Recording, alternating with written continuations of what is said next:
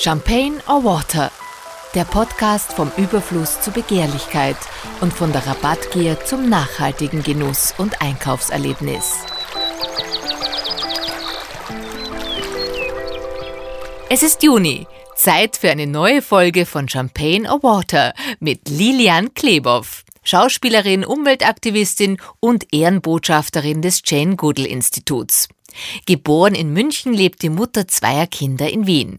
Bekannt durch diverse TV-Serien wie zum Beispiel Soko Donau, aber auch durch ihre starken Auftritte und Aussagen, wenn es um Umweltfragen und die Gleichberechtigung von Frauen geht.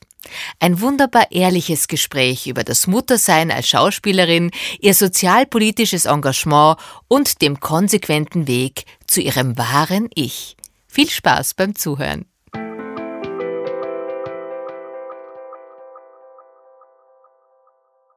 Herzlich willkommen bei einer neuen Folge von Champagne or Water. Ich freue mich ganz besonders heute gegenüber von Schauspielerin und Umweltaktivistin Lilian Klebow zu sitzen. Herzlich willkommen. Ehrenbotschafterin des Jane Goodall Instituts und der leider im letzten Jahr verstorbenen Friedensnobelpreisträgerin Betty Williams und ihrem Città della Pace Projekt in Italien.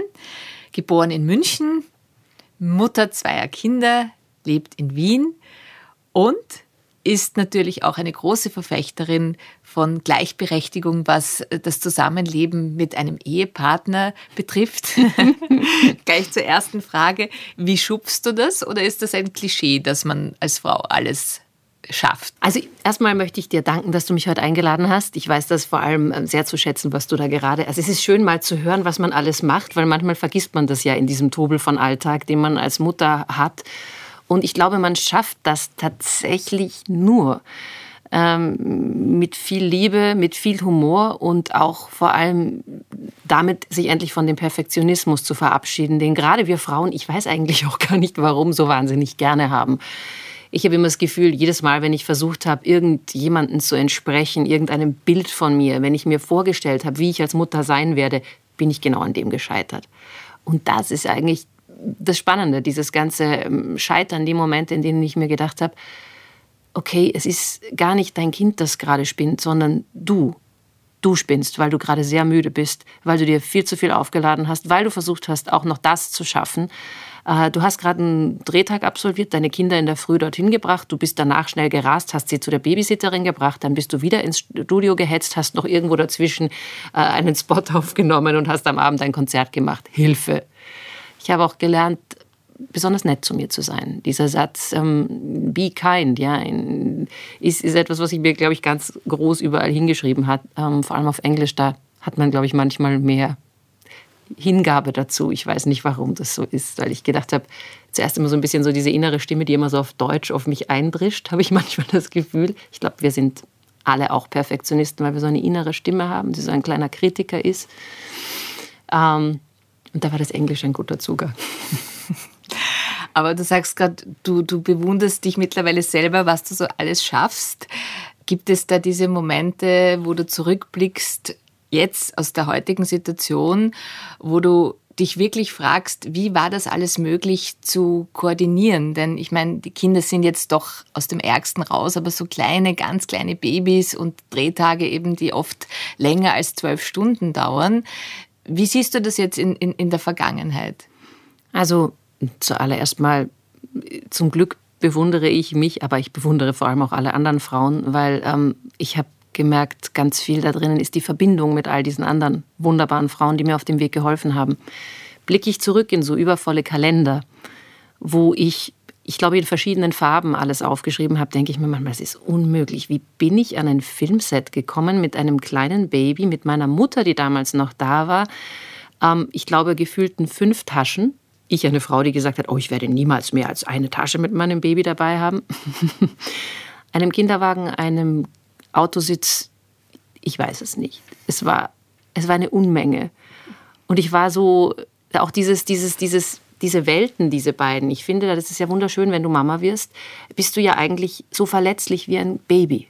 Und darin ist ja ein unglaublicher Zauber, den man uns Frauen aber eigentlich in der Welt da draußen gar nicht genügend erlaubt.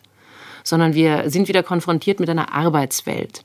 Und wenn ich du sagst ja auch Feministin, eines sagen darf, dann ist unsere Arbeitswelt, unsere ganze Welt nun mal sehr männlich geprägt und männlich dominiert. Und dadurch sind Abläufe, in denen etwas Weibliches, Verletzliches, nicht Planbares ähm, stattfindet, oft sehr unmöglich.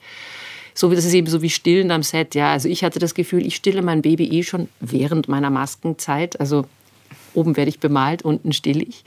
Ähm, und ähm, in meiner Mittagspause links esse ich, rechts stille ich mein Kind, was mir alles heute wie, wie verrückt und wahnsinnig erscheint. Aber ich war so, so glücklich, dass ich sie dabei haben darf. Etwas, was viele Mamas wahrscheinlich nicht können, ihr Kind mit in die Arbeit nehmen. Und dass ich sehr glücklich war. Habe mich dann aber trotzdem manchmal gekränkt, natürlich, wenn dann so Sachen kamen wie, oh, jetzt müssen wir warten, wegen, wo ich mir gedacht habe, wie oft müsst ihr denn warten? Ach so, die Rauchpausen sind länger, äh, die ihr macht, als meine Stillpausen, Entschuldigung.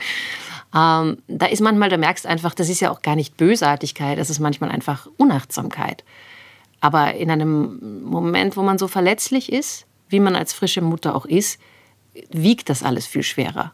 Und ich finde es halt schön, wenn wir Frauen uns das auch erlauben. Mhm. Mhm. Und da kann ich immer nur sagen, jeder, der, jedem, jeder Mama, die heute ein Kind kriegt, mh, mm, ermächtigt euch selbst. Es ist wirklich euer gutes Recht, das zu sein, eure Kinder zu genießen in jeder Sekunde, die wir haben.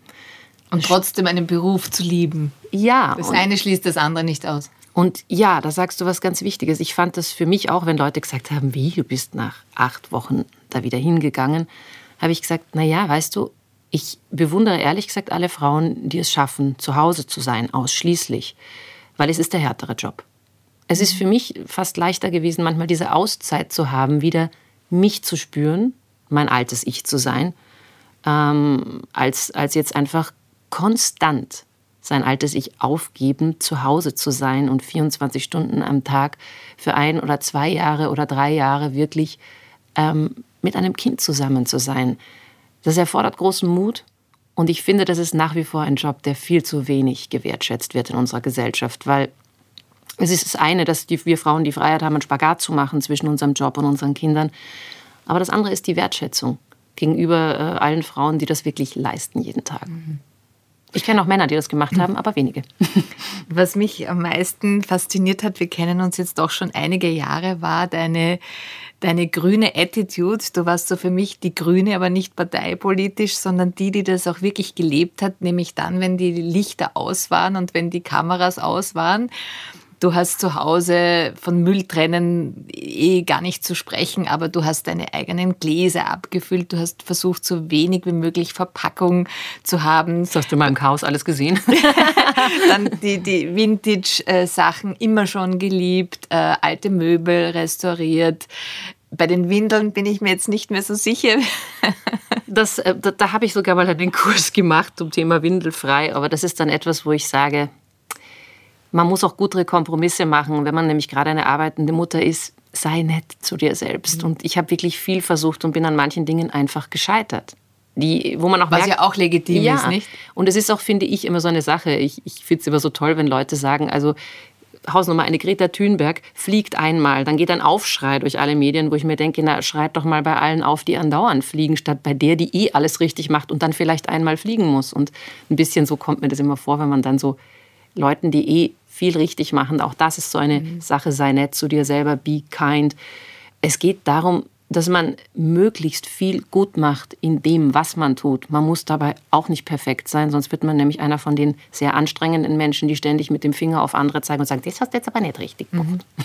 Anything is better than nothing, ja. sage ich immer. Also egal, was man macht, es ist immer nicht umsonst, sondern es bewegt etwas. Aber noch einmal auf die Frage zurückzukommen, woher kam diese innere Sicherheit, schon so früh etwas äh, vorleben zu wollen, worüber wir jetzt eigentlich erst sprechen?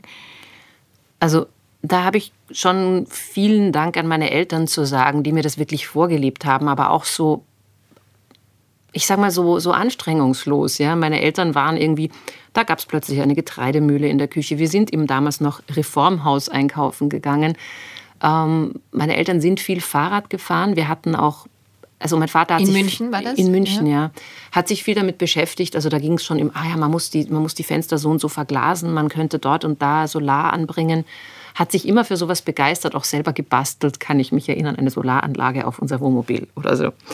Ähm, es war immer ein großes Thema und ich ich glaube, auch in dieser Unangestrengtheit hat es mich so begeistert. Und ich hatte auch eigentlich keine andere Chance. Es wurde einfach so gelebt bei uns. Für mich war das mein Alltag und normal. Darum glaube ich auch, dass es so wichtig ist, das Kindern immer wieder vorzuleben.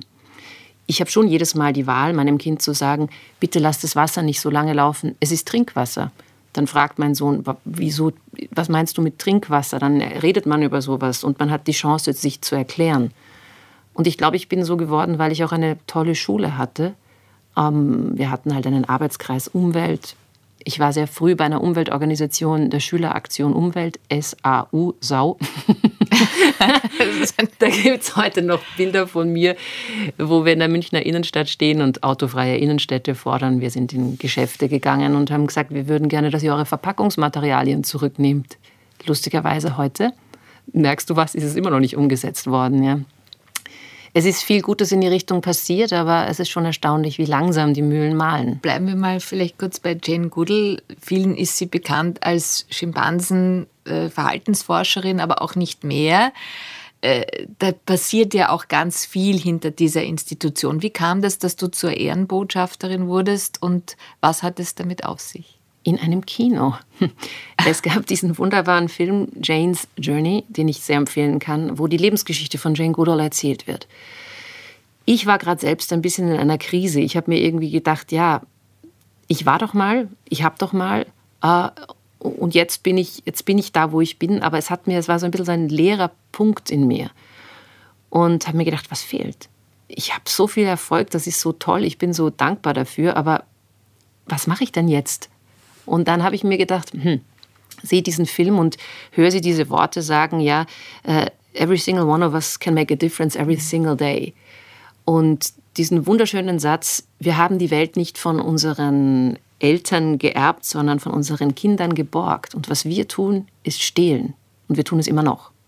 Und das hat mich wie ein Blitz getroffen. Und ich habe mich nach dem Film umgedreht zu dem Herrn vom Jane Goodall Institut, der mich auch eingeladen hatte, wie durch ein Wunder, und habe gesagt, kann ich für euch arbeiten? Und sie haben gesagt, wir brauchen eine Ehrenbotschafterin. Viele davon, weil wir möchten gerne Janes Botschaften nach außen tragen. Mhm. Und dann, ja, dann habe ich, bin ich in der britischen Botschaft dazu ernannt worden und habe eben Jane kennengelernt und musste Worte sagen neben ihr und war so aufgeregt. Das, das ist wirklich, irgendjemand hat mal gesagt, wenn Jane Goodall ein Rockstar wäre, dann wäre sie Elton John, die Beatles und die Rolling Stones in einer Person. Und so Weil sie so eine Ausstrahlung hat? Ja, unfassbar. Die ist so klein und so zart dann geht sie in, einen, in einem, ich habe sie in einem kleinen Raum wie der Botschaft gesehen, ich habe sie in einem großen, in einem großen Hallen sprechen sehen. Und es ist jedes Mal so, hast du das Gefühl, obwohl da keine Scheinwerfer sind, sie sind alle auf sie gerichtet und alle sind ganz still und jeder, du bist so nah an ihr dran, obwohl du meilenweit von ihr weg sitzt. Das ist, die zieht dich wirklich in ihren Bann. Mhm.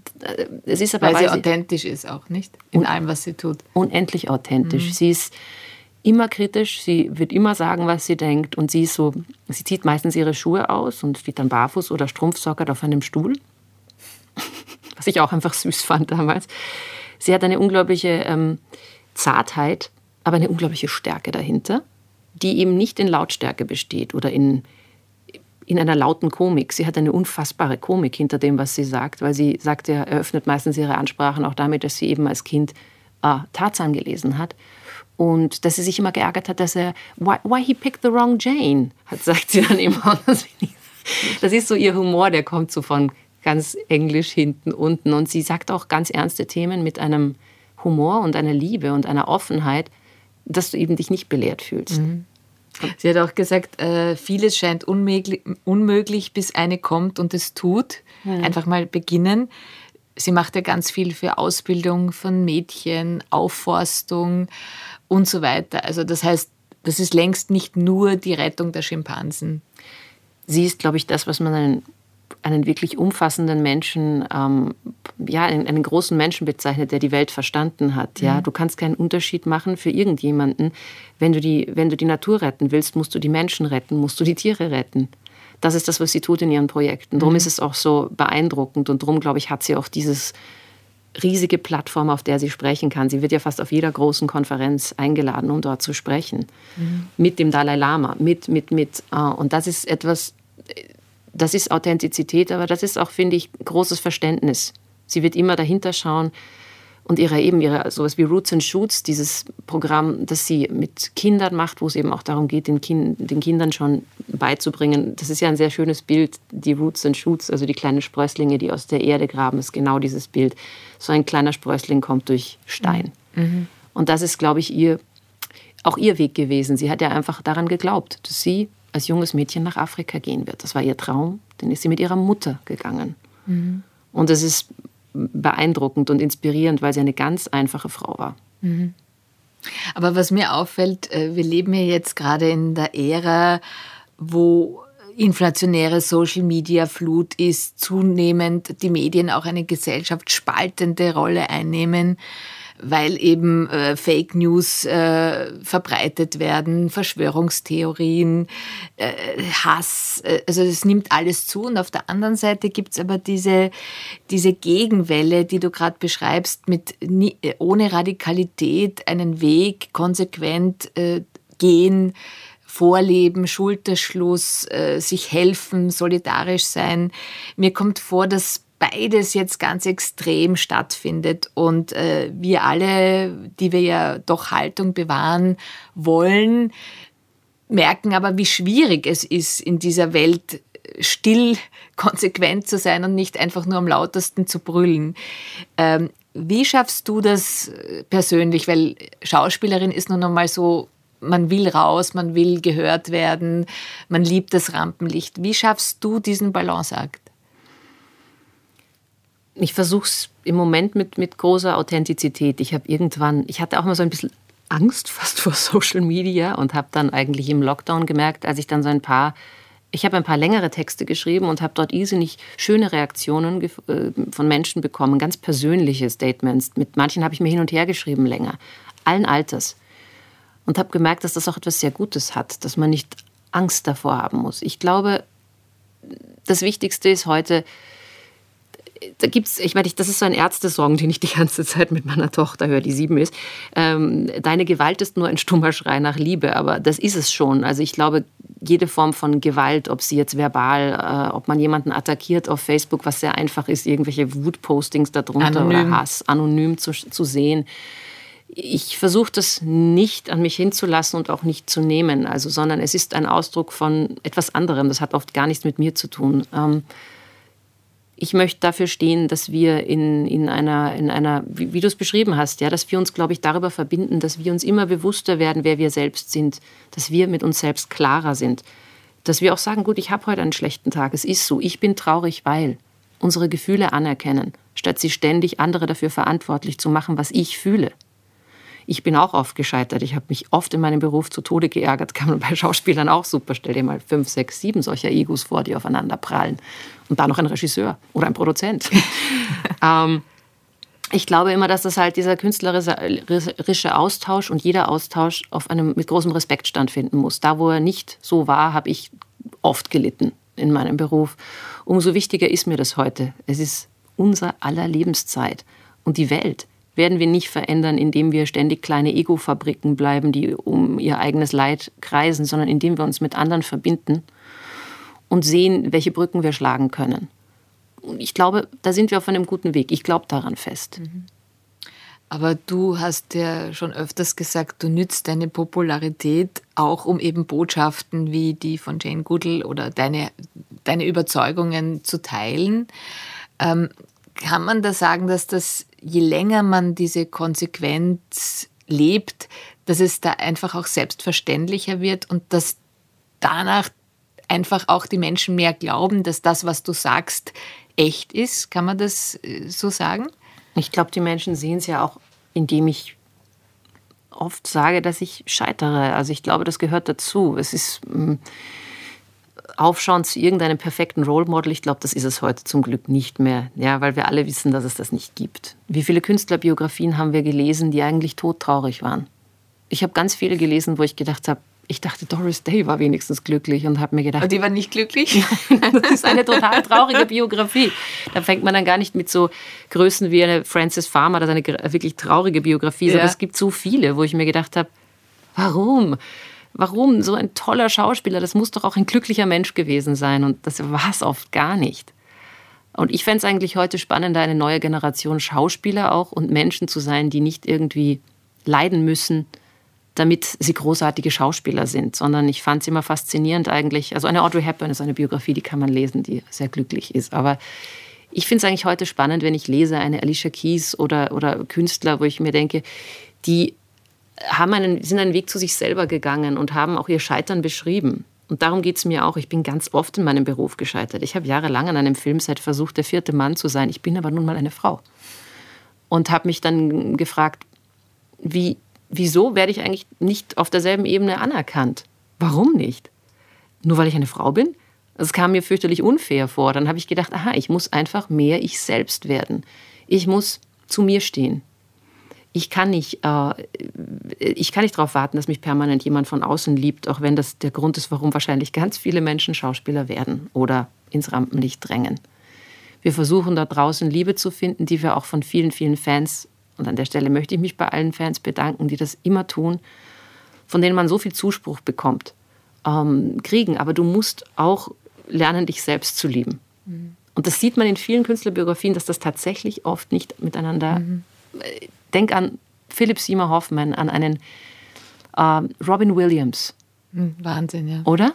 Das hat mich so bewegt. Ich habe zum Beispiel auch die Biografie von, ich bewundere Duff McKagan, das ist der Bassist von Guns N' Roses, seit ich ein Mädchen bin. Ich war auch verknallt in den, okay. Ähm, aber seine Biografie It's So Easy and Other Lies, wo er über sein großes Scheitern, also er ist wirklich fast gestorben und hat sich aus diesem Sumpf aus Drogen und, und, und, und Selbstverleugnung und Alkohol rausgezogen, hat über Martial Arts und ähm, wirklich Bewusstseinsbildung angefangen, ein neues Leben zu leben und sagt dann, ich habe zum ersten Mal nüchtern die Verträge von Guns N' Roses gelesen. Sowas finde ich großartig und inspirierend. Mhm. Das sind so Menschen, wo ich sage, ich glaube, es gehört immer ein Scheitern dazu. Ich habe auch geglaubt, ich werde Musicaldarstellerin, bin es nicht geworden, habe gemerkt, es ist gar nicht mein Ding. Ich bin bin so oft auf die Nase gefallen in dem Beruf und ich habe lange Zeit versucht, das zu kaschieren, bis ich gemerkt habe, dass darin das größte Potenzial liegt, mich mit anderen zu verbinden. Mhm. Schon wieder Perfektionismus. Haben sich die verändert oder sind es die gleichen?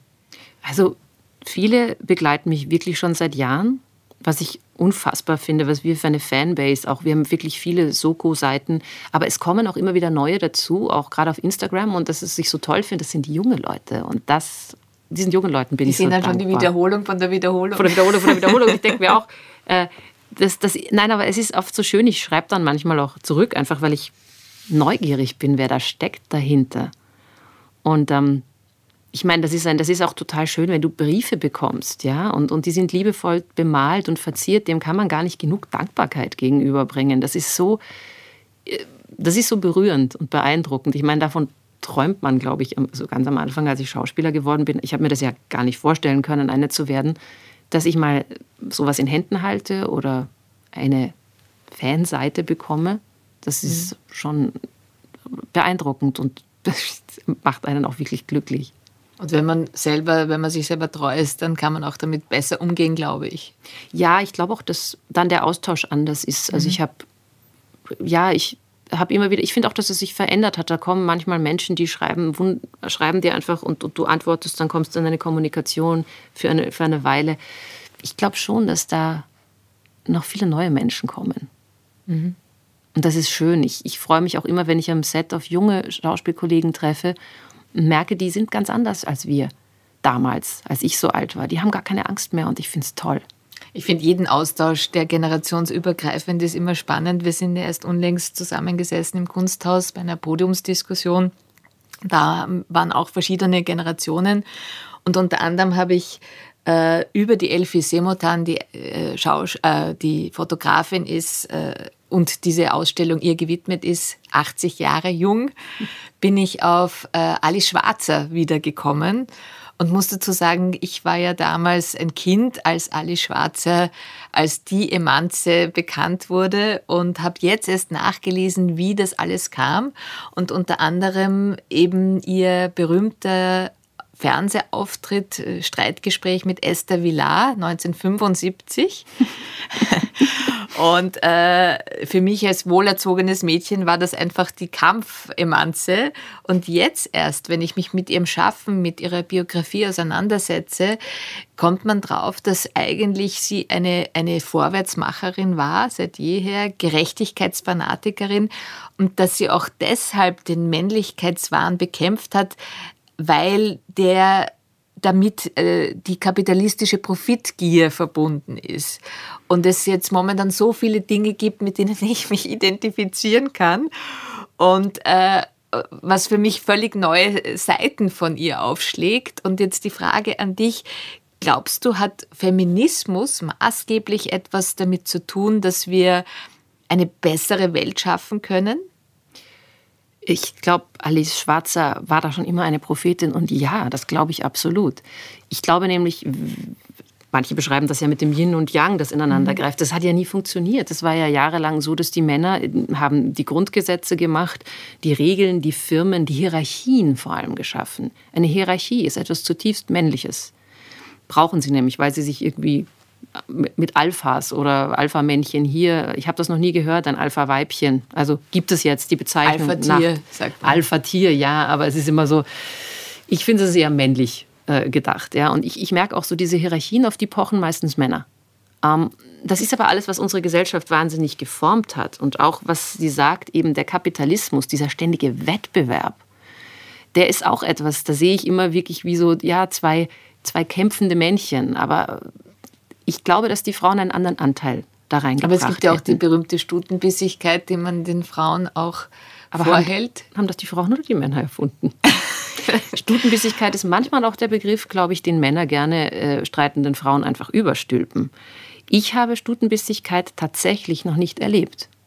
Also ich habe es in dem Form, also ja, vielleicht mal, aber jetzt hauptsächlich habe ich, bin ich auf großartige Frauen getroffen in meinem Beruf und ich hatte nie Probleme mit Frauen. Wenn ich ein Problem hatte, hatte ich das immer mit Männern. Auch vor allem, weil ich nie in die Rolle gegangen bin. Mein Vater hat mich zum Glück nicht so erzogen. Der hat, mir, hat an mich geglaubt, hat mit mir genauso Autos repariert und Fahrräder und gesagt, eine Mädel muss auch eine, eine, eine Lampe verkabeln können. Ähm, und dadurch hatte ich ich habe den Unterschied, gab es auch bei uns irgendwie nicht mehr so in der Generation. Ich bin auf so einer Schule groß geworden, wo es keine Unterschiede zwischen Frauen und Männern gab. Und hier bin ich dann wieder oft in Österreich damit konfrontiert worden, dass Unterschiede gemacht wurden. Und ich finde, dass, ich glaube sehr wohl daran, dass wenn man weniger Unterschiede macht, wenn man die Frauen involviert hätte. Also wenn zum Beispiel, das führt ja auch dazu, dass man sagt, die Pflegeberufe, die, mhm. das, die Mutter zu Hause, die Krankenschwestern, all diese weiblichen Berufe, Kindergärtner, warum werden die schlechter bezahlt? Wir sind nicht nur, wir investieren damit eigentlich nicht nur in unsere Zukunft, weil unsere Kinder sind die Zukunft und alle, die die ausbilden, die Volksschullehrerinnen, die Kindergärtnerinnen, aber auch die Sorge um die Alten, mich würde ein Rat der Weisen interessieren, der wirklich äh, die Regierungen konsultiert. Alte Menschen, die einen größeren Weitblick haben. Eine Elfie Semutan, eine Jane Goodall, ein Thich Nhat Hanh, ein Dalai Lama. Menschen, die wirklich was zu sagen haben und nicht nur Wirtschaftsinteressen folgen. Weil das ist diese Falle, in die wir im Moment tappen. Wir haben keine unabhängige Politik mehr. Wir haben immer mehr Wirtschaftsmarionetten, Lobbyisten geprägte Politik. Das wird das nicht ändern die Welt. Die Welt wird sich ändern, glaube ich, wenn tatsächlich mehr weibliche, also ich finde eben, wenn man da eine Umverteilung macht, warum verdient jemand viel Geld, der die Welt ausbeutet? Die Kindergärtnerin, die wirklich etwas tut, dass das die Welt von morgen ist, indem sie ein Kind einen Weg zeigt, die kriegt wenig. Warum? Aber hat sich da nicht gerade was getan? Weil ich habe damit auch mit Bernd Hufnagel, äh, mit dem ich den Podcast begonnen habe, oft diskutiert, der gesagt hat, die Menschen ändern sich nicht, sie fallen immer wieder in ihre alten Muster zurück. Jetzt hat aber die Pandemie doch so lange gedauert und äh, wir haben das auch mit einem Art Krebsdiagnose verglichen. Wenn das wirklich dramatisch ist, dann muss man sich ändern und ich behaupte, beobachtet zu haben, dass es zwei Fronten gibt. Die einen, die auch Frauen sich besonders jetzt nach der Krise oder auch noch während der Krise solidarisiert haben, äh, wo man gesagt hat, komm, ich helfe dir, gegen Respekt gegenüber Ressource, Mensch und Umwelt mehr gelebt hat, mehr dankbar ist, bescheiden ist, die Natur auch mehr zu schätzen äh, gelernt hat als Kraftort. und auf der anderen Seite haben wir aber diese Wahnsinnsvernaderung, Korruption, Aggression, teilweise aus Angst. Ähm, äh, äh, wie nimmst du diese neue ja, Post-Corona-Gesellschaft wahr? Siehst du auch diese zwei wirklich auseinanderklaffenden Fronten? Ja, und die hast du super beschrieben, finde ich. Also ich möchte dazu sagen, ähm, um Herrn Hufnagel zu widersprechen, Nummer eins glaube ich, dass sich Menschen immer ändern können. Das weiß man heute auch neurologisch. Wir sind wie Schallplatten, denen man neue äh, Schallplatten, also neue Rillen einritzen kann, um die alten zu überschreiben. Wir sind nicht, das ist eine ganz überholter Glauben aus einer Zeit, die nicht mehr stimmt. Wir können uns sagen. Ja, äh, wir können uns, ähm, wir können uns sehr verändern. Also nimmt man jetzt gerade die ganzen, allein der Einfluss zum Beispiel von Meditation würde das beweisen. Ja, wie baust du Stresslevel ab und und und. Aber auch, dass du dein Leben lang lernfähig bist. Das ist ein Glaube, der nicht mehr stimmt, den Neurologen wirklich widerlegt haben. Und daran glaube ich fest. Auch daran, dass sich die Menschen ändern wollen, weil sie glücklich sein wollen. Nur die permanente Annahme von Glück, die funktioniert nicht. Die Annahme von allen Gefühlen, die man hat, die funktioniert. Inwiefern meinst du das? Also es ist, glaube ich, ein bisschen heute streben wir alle so nach einem Glück und da gibt es diesen schönen Begriff des Spiritual Bypassings. Ja? Menschen glauben die ganze Zeit permanent glücklich sein zu müssen und in diesem, in diesem, da, da steckt ja schon wieder so eine Rigidität, wo man verzweifelt versucht, auf einem Pfad zu bleiben und alle negativen Gefühle negiert. Die sind aber trotzdem da. Aber sagen ja auch über so Hanh oder große Buddhisten, äh, Wissenschaftler, dass man dass man in der Annahme dieser negativen Gefühle bleiben muss. Erst dann entfaltet sich, entfaltest du dich in deinem Potenzial und kannst auch anerkennen, es ist okay, dass ich heute schlecht drauf bin. Ich bin schlecht drauf, weil ich muss trauern, wenn ich etwas verliere, jemanden verliere. Ich kann nicht nur sagen, oh, ich bin jetzt krampfhaft glücklich, dann. Ich darf mich über Kleinigkeit ärgern, auch wenn es mir gut geht per se. Ja, und ich glaube, was du da beschreibst, ist das Corona. Ich habe das in einer Doku gehört, die fand ich sehr wahr, hat der Gesellschaft ein Vergrößerungsglas vorgehalten es zeigt einfach alles auf, was nicht stimmt. Mhm. Es zeigt aber auch alle Strömungen auf, die funktionieren. Und ich glaube, ähm, die Menschheit hat überlebt, weil wir eine Gemeinschaft waren. Das darf man nie vergessen. Und je mehr wir uns zurückziehen und als Inseln fungieren, die jeder in sein Handy starrend ähm, vor sich hin leben, desto weniger wird die Gesellschaft funktionieren. Das hat es vielleicht aufgezeigt, finde ich. Das ist auch ein bisschen dieses, wenn du gemerkt hast, du hast dich verbunden mit anderen, was du sagst, ja, ähm, mein Gott, wenn ich frustriert war und traurig, weil ich gedacht habe, ich bin in einem 50er-Jahre-Traum mit dreimal Kochen und den Kindern den ganzen Tag zu Hause, habe ich andere angerufen und habe gesagt, Leute, geht es euch auch gerade so? Und dann haben wir uns ausgetauscht und haben die positiven wie negativen Sachen daran gefunden. Und das ist etwas Schönes. Wäre ich jetzt wahrscheinlich ganz allein gewesen, ähm, wäre das schwieriger gewesen. Und ähm, Klar kann es auch Hass und Wut herausbringen, weil das auch dabei ist. Ich war auch, glaube ich, beim dritten Lockdown habe ich auch erst mal gedacht, oh Gott, bitte nicht. Und, und habe einfach nur noch nach den Nachrichten eine Stunde geheult.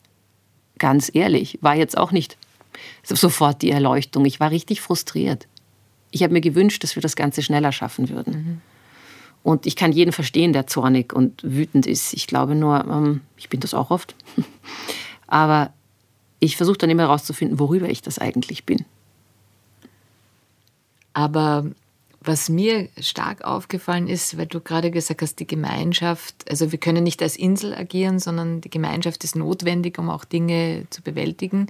Eine Gemeinschaft braucht aber in irgendeiner Form eine Führung. Jetzt haben wir ganz viele Politiker äh, und mir kommt vor, als ob, äh, wenn die Macht ins Spiel kommt, irgendwo der Charakter abhanden kommt. Warum tappen so viele in diese Machtfalle? Fehlt es da an Selbstreflexion oder die wahren Freunde, die einem dann die Meinung sagen? Und, und warum ist das so? Und warum gelingt es aber Menschen wie dir, die ja auch in gewisser Form eine Macht haben, äh, dann doch bei sich zu bleiben? Das mit der Macht ist, das ist eine super Frage. Hm. ähm, ich sage dazu eine Sache. Mich hat zum Beispiel berührt, als jetzt Joseph Biden angeboten hat, das Patent für die äh, Corona-Impfung freizugeben. Das ist das erste Mal, dass ein Land nicht in seinem eigenen Interesse handeln würde, sondern wirklich auch den ärmeren Ländern den Zugang zu einer lebensrettenden Impfung geben würde. Das wäre ein Weg, ja. Oder es ist aber auch ein Mensch, der unfassbar viel entbehrt hat. Und auch äh, Schicksal, ja. ein großes Schicksal hat. Der ein Riesenschicksal hat. Ich glaube, dass der, mein Mann hat das so schön gesagt, ähm, dass, dass der vermutlich wirklich ähm, eine andere Sicht auf die Welt hat. Also der ist äh, erstmal, ich entschuldige, ich weiß sein Alter gerade nicht, 75 oder 72? Ja, ja, über. Ja, er ist auf jeden ja. Fall wirklich schon in einem Alter, wo man das sagt. war ja oft eine Diskussion, ob er nicht so alt sei für das Amt. Aber eigentlich wäre er wahrscheinlich jemand für den Rat der Weisen. Mhm. Ja, also er wäre jemand, wo man sagt, das ist jemand, zu dem man ausschaut, der hat wirklich so viel erlebt, der sieht woanders drauf als ein Mensch. Da kannst du jetzt im Gegenteil nur Trump sehen, der halt sich und sein dummes Ego in einem durchgesehen hat und nichts anderes. Und dieses Ego, habe ich mal gelesen, äh, zum Thema Macht, ist ja etwas, was du in der frühen Kindheit entwickelst, in einer Form, wo du wahrscheinlich nicht geliebt wurdest. Also ich glaube, der, die Lösung aus einer Macht, einem Machtvakuum heraus ist ähm, Selbstliebe, ist auch Verbindung, ist die Anerkennung der anderen Menschen. Wenn du aus einem Ego heraus agierst, dann wirst du nach einer Macht streben, die dir aber auch sehr kurzfristig ist. Also das ist ein bisschen das Problem der Politik heute, dass sie nicht mehr unabhängig ist. Eine Demokratie müsste eine Demokratie sein mit von Volk gewählten Menschen, die nicht einer Wirtschaft sich beugen müssen. Also müssen wir im Prinzip unser ganzes System hinterfragen. Und ich glaube, in dem System liegt der Fehler dieser, dieser Machtkrankheit, die auch meiner Meinung nach eine sehr männliche ist. Und ein Mangel an Liebe letztendlich vielleicht. Ein Mangel an Selbstliebe vor allem. Mhm. Ich glaube, würdest du wirklich zu dir selbst stehen und ich bin wirklich, ich habe einen langen Kampf am Weg zur Selbstliebe hinter mir. Ich hatte gar keine, glaube ich, teilweise, ja. Also, oder sehr wenig. Und auch sehr wenig Selbstachtung, leider. Und ich glaube, das ist etwas, was man an solchen Macht ersetzt, vielleicht sowas zeitweise. Aber letztendlich musst du dir am Ende auch in den Spiegel schauen und mit deinen Entscheidungen leben. Ich glaube nicht, dass, dass dieser Machtweg einer ist, der dich letztendlich erfüllt. Wenn du nur auf das nächste Quartal schielst und nicht schaust, was es eigentlich in langer Frist wirklich für Auswirkungen für deine Kinder, Kindeskinder und so weiter hat, wirst du letztendlich ein unglücklicher, einsamer Mensch bleiben. Aber wäre es jetzt nicht die beste Gelegenheit, zumindest behaupte ich das, dass man gerade diesen Erfolg, dass man jetzt gemeinsam die Pandemie äh, bekämpft hat, dass man jetzt auch bei, der, bei dem Thema Klimaschutz gleich ansetzt und sagt, hey, komm, schau, wir haben das geschafft, lasst uns hier doch gleich weitermachen. Ähm, Glaubst du, dass äh, die Natur, die ich schon erwähnt habe, so vielen Leuten jetzt viel mehr bedeutet hat? Äh, oder auch das bescheidenere Leben, dass man sich ein bisschen besinnt hat, was Familie tatsächlich bedeutet. Nicht überall, aber oft die Zeit, die man miteinander verbracht hat, das Runterkommen.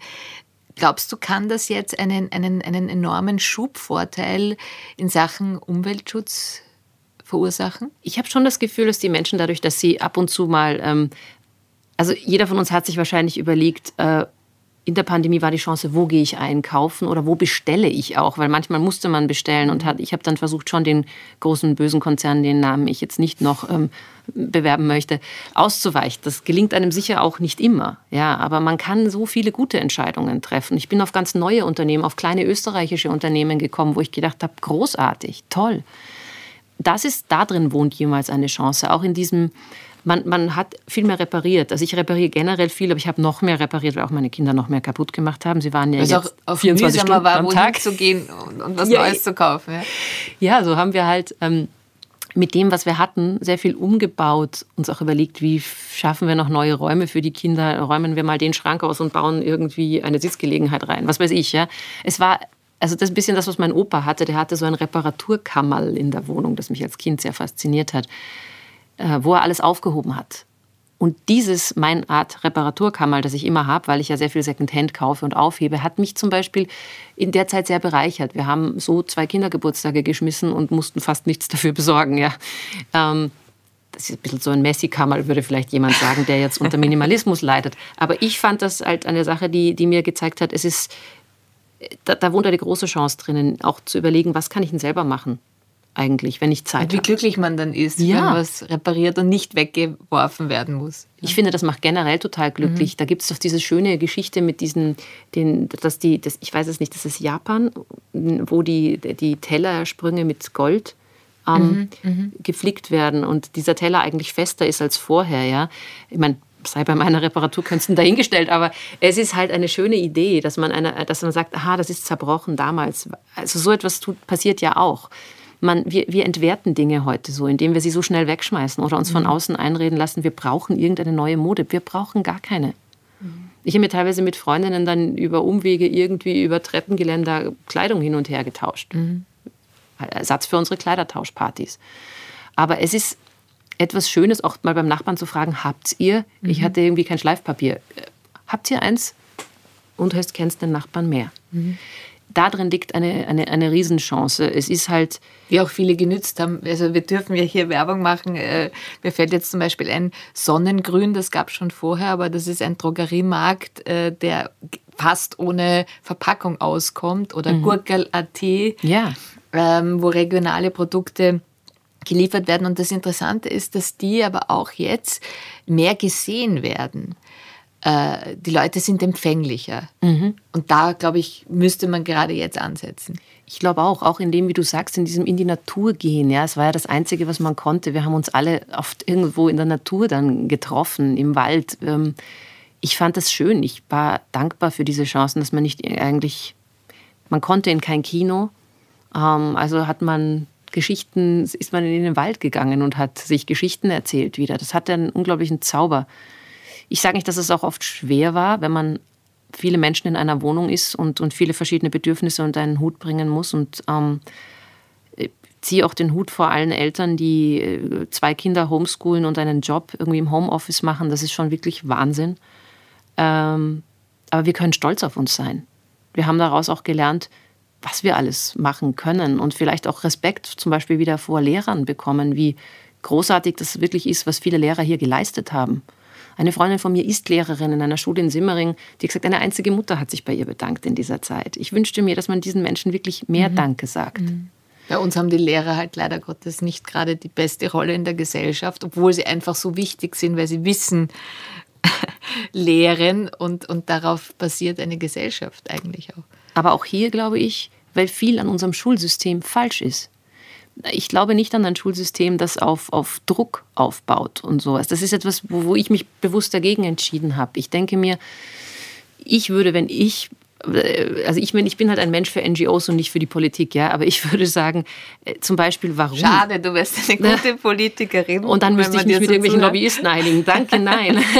aber es ist, ja, vielleicht irgendwann, schauen wir mal. Aber es gab ja schon äh, große Beispiele, äh, in, wie Mercedes Echerer, die das gemacht haben, ja, große Bewunderung dafür.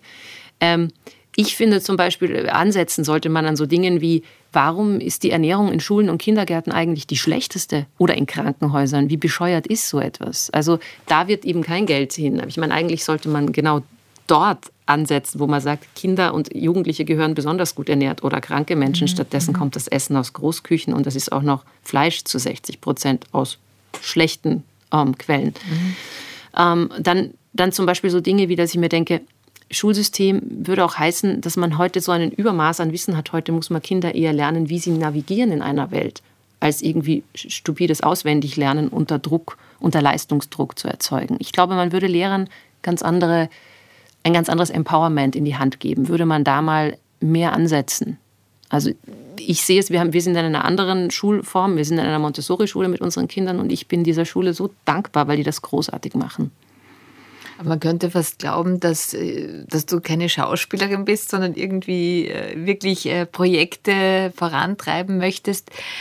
Wie geht das alles zu kombinieren? Ich meine, es gibt ja auch das banale Textlernen oder gibt es jetzt gerade da ein Projekt, weil du da gerade so in diesem Thema bist? Man hörte man, man zapft dich an und es kommt ganz, ganz, ganz viel an Ideenreichtum.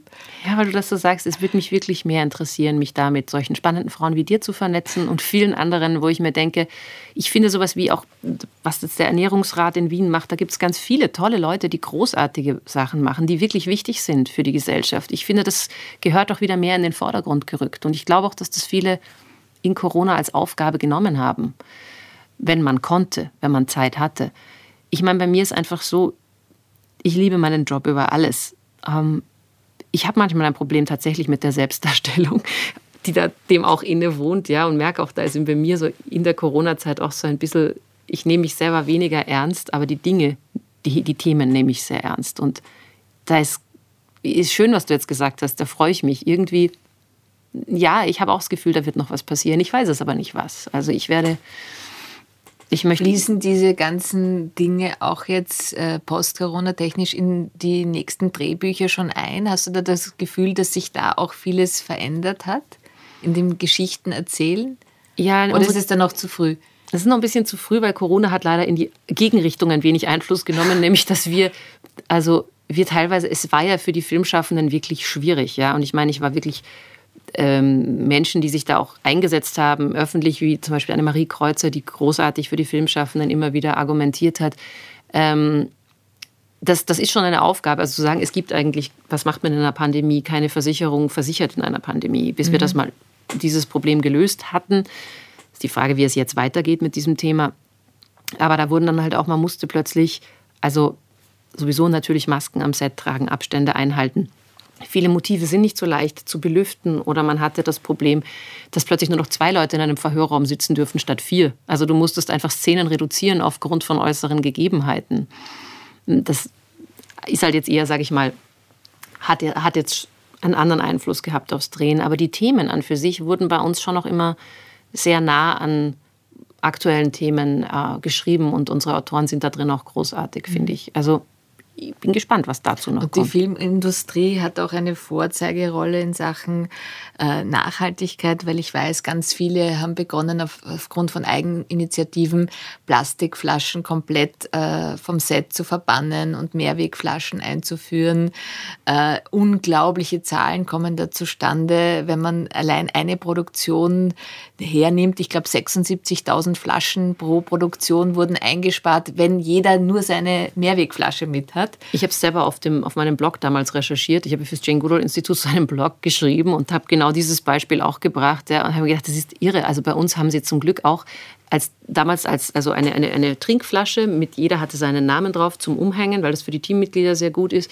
Und auch einen Kaffeebecher, einfach so eine stinknormale Camping-Kaffeetasse. Ja waren wahrscheinlich die besten Geschenke, weil ich meine, allein eben, wie du sagst, diese Plastikflaschen, die dann am Set meistens noch unbeschriftet herumstehen, dann wird man, muss man irgendwie das Set räumen, es wird alles zur Seite, der schmeißt halt die Plastikflaschen Und aufgrund der Hygiene noch mehr, ja. weil da wollte man einfach nicht kein Risiko eingehen. Also das Aber hat bei uns, das fand ich einen super Impact zum Beispiel. Ich glaube auch, dass das wahrscheinlich, was eben mit diesem, wenn man, was spart man ein, die Überlegung, wenn man einen Kaffeebecher jeden Tag ja. mitnimmt. Das ist einfach, es ist eigentlich simpel und ja, ich bin auch immer bebackelt wie irgendwas, aber es ist auch ein tolles Gefühl. Mhm.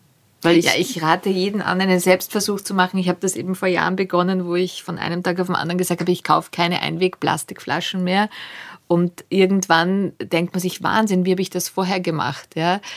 Dass ich einfach pro Woche 15 Flaschen verbraucht habe und jetzt seit Jahren eben keine einzige. Vielleicht irgendwann einmal, wenn es nicht anders ging.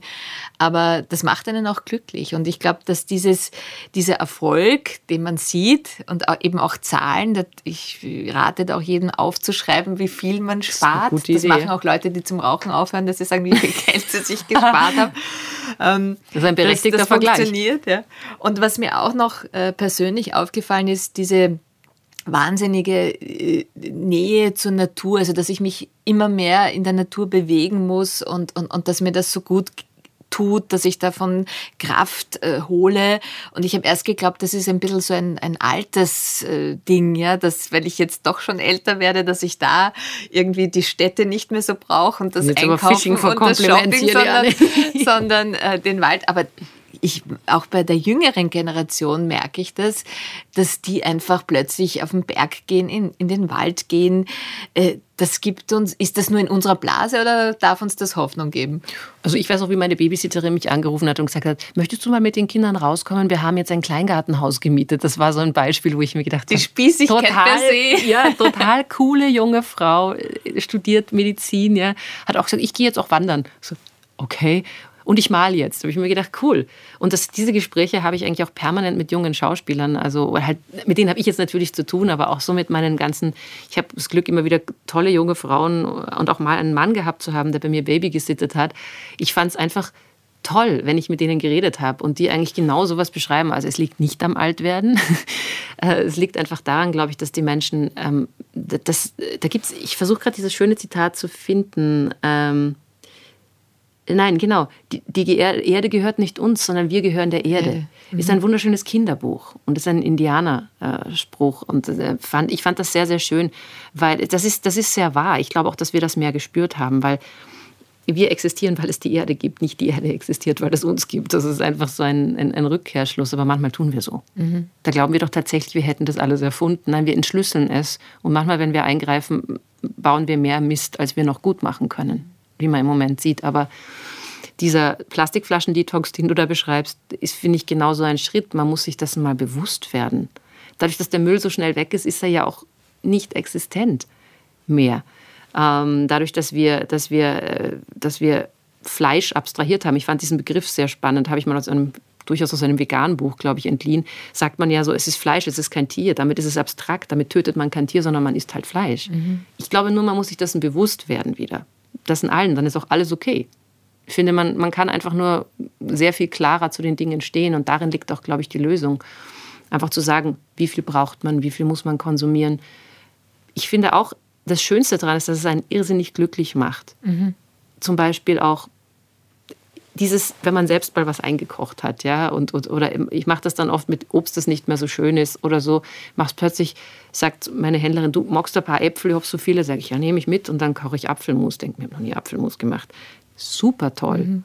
Da weißt du, was unsere Omas eigentlich eh gescheit gemacht haben. Also das, das sind so Dinge, die, die einen ja auch stolz machen, glücklich machen und wie du sagst, es ist irrsinnig spannend zu sehen, wo man wirklich einsparen kann. Ich finde es zum Beispiel, eine, ich, ich bestelle sehr viel äh, Obst und Gemüse, zum Beispiel beim Adamer Biohof oder bei anderen Kisten, äh, wo, wo, man jetzt also eine Kiste mit Obst und ohne Umverpackung bekommt. Mhm. Wenn ich dann in den Supermarkt gehe, weil ich mal dazu gezwungen bin und dann kaufe ich sowas, bin ich schockiert mhm. über die Menge an Umverpackung. Aber das ist auch der Grund, warum ich den Podcast mache, weil ich finde, man kann so viel lernen, allein durch die, die Erfahrungen, die andere Leute haben. Probier das mal aus oder eben der Austausch. Und Martina Hohenlohe, die unlängst zum, zu Gast war, hat gesagt, sie macht immer äh, zweimal im Jahr, dass sie die Tiefkühltruhe leer kocht mhm. und einfach bevor man wieder was Neues kauft. Und das habe ich mir jetzt auch äh, vorgenommen und die Nuno Kalle habe ich, hab ich gesehen, äh, hat auch ihre ganzen Dosen und, und, und Vorratsschränke gesagt, ich, ich brauche das jetzt erstmal auf, bevor ich was Neues kaufe. Und es ist ein unglaubliches Glücksgefühl, wenn man dann wirklich, ha, man hat alles verbraucht. Stimmt. Und äh, deswegen möchte ich nochmal bei diesem äh, Glücksgefühl bleiben, auch im, im empathischen Bereich. Ja. Es ist einfach viel besser, wenn man anständig durchs Leben geht, wenn man Bitte und Danke sagt, wenn man was zurückbekommt. Und natürlich kann es einem passieren, dass man trotzdem äh, mit Aggression konfrontiert ist. Aber wenn man wieder mit Aggression antwortet, dann, dann multipliziert sich das wieder. Ja. Und äh, deswegen finde ich es so schön, dass man versucht zumindest zu glauben, man kann mit Gesprächen, mit, mit der Möglichkeit, Menschen eine Plattform zu geben, die etwas Positives zu sagen haben, die Welt verändern kann. Und auch wenn man es nicht kann, wird ja oft diskutiert, glaube ich daran und das macht mich einfach glücklicher, weil ich das Gefühl habe, ich tue etwas Positives. Und das ist die Botschaft, die ich immer sage, versuch's ganz einfach. Ja. Das ist das, was, was Jane Goodall auch immer sagt, das Prinzip Hoffnung. If the children lose hope, there really is no hope at all. Und das ist eigentlich sehr schön gemeint, weil wenn du wirklich, du, du glaubst an das Positive und dann wird es auch passieren. Ganz simpel, ja. Es ist und wenn es nicht passiert, bleibst du immer noch positiv und sagst, das hat vielleicht einen Grund gehabt. Es hat, ja, ich meine, es, wir, wir glaube ich, wir haben wirklich also wir haben den Karren schon ordentlich in die falsche Richtung gelenkt, über Jahre hinweg, muss man sagen. Ja, natürlich wird es das nicht einfach sein. Aber wenn wir jetzt den Kopf in den Sand stecken, auch noch, wird es noch weniger ändern. Und ich habe das Gefühl, eben mit dieser Begeisterung, die wir beide jetzt auch spüren, wenn wir darüber reden und wenn du von den anderen, wenn du jetzt von der Nunu Kala erzählst, oder das finde ich eine tolle Idee, seinen, seinen Gefrierschrank leer zu kochen, seinen Vorratsschrank, alles, dann merkst du doch, wie, wie, wie sich unsere Energie verstärkt. Und ich finde, darum geht es auch, oder? Dass man sagt, such dir such dir like-minded people. Gehen wir hin und mhm. gehen als eine große Gemeinschaft hin und ändern was. Damit steckst du nämlich andere an mit mhm. Begeisterung. Mit dem vorgehaltenen Zeigefinger und dem Du musst. Das ist ja das, was nicht funktioniert, wo sich ja auch wie in der Corona-Krise dann viele bevormundet fühlen. Wenn man es aber von selbst aus tut, ist das ja immer der bessere, ist das ja immer die bessere Geschichte. Darum bin ich so, ich finde dieses, dieses Selbstermächtigung ist so ein starkes und großartiges Wort, das für alle Menschen gilt. Also das wirklich ermächtige dich selbst, finde das, was du an Einfluss auf die Welt nehmen kannst, da musst du es dir gar nicht von außen diktieren lassen. Das ist schon fast ein Schlusswort. Wir sind ja auch schon fast am Schluss. Aber eigentlich, weil ich frage immer meine Gäste, ein Lieblingszitat oder ein Zitat, das uns allen Lebensmut gibt. Gibt es da etwas? Oh ja, viele. Eins, ich weiß gar nicht mehr, von wem das ist, aber das finde ich sehr schön. Oder dein aktuelles vielleicht. Mein aktuelles ist, äh, glaube ich, äh, in einer Welt, in der dir jeder sagt, du sollst jemand anderer sein. Sei du selbst. Das finde ich ein wunderschönes Zitat, weil das so so unglaublich gut zeigt, wie wir haben ständig diesen Einfluss von außen und jeder glaubt, du müsstest das, du solltest das, du solltest das, sagt die Modewelt. Nein, sei du selbst. Finde ich ein, finde ich ein unglaublich schönes Zitat. Hab und das Interessante ist, man wird dann auch mehr geliebt, wenn man authentischer ist, wenn man danach heischt, hey, bitte, bitte mag mich. Das geht sich dann gar nicht so oft aus.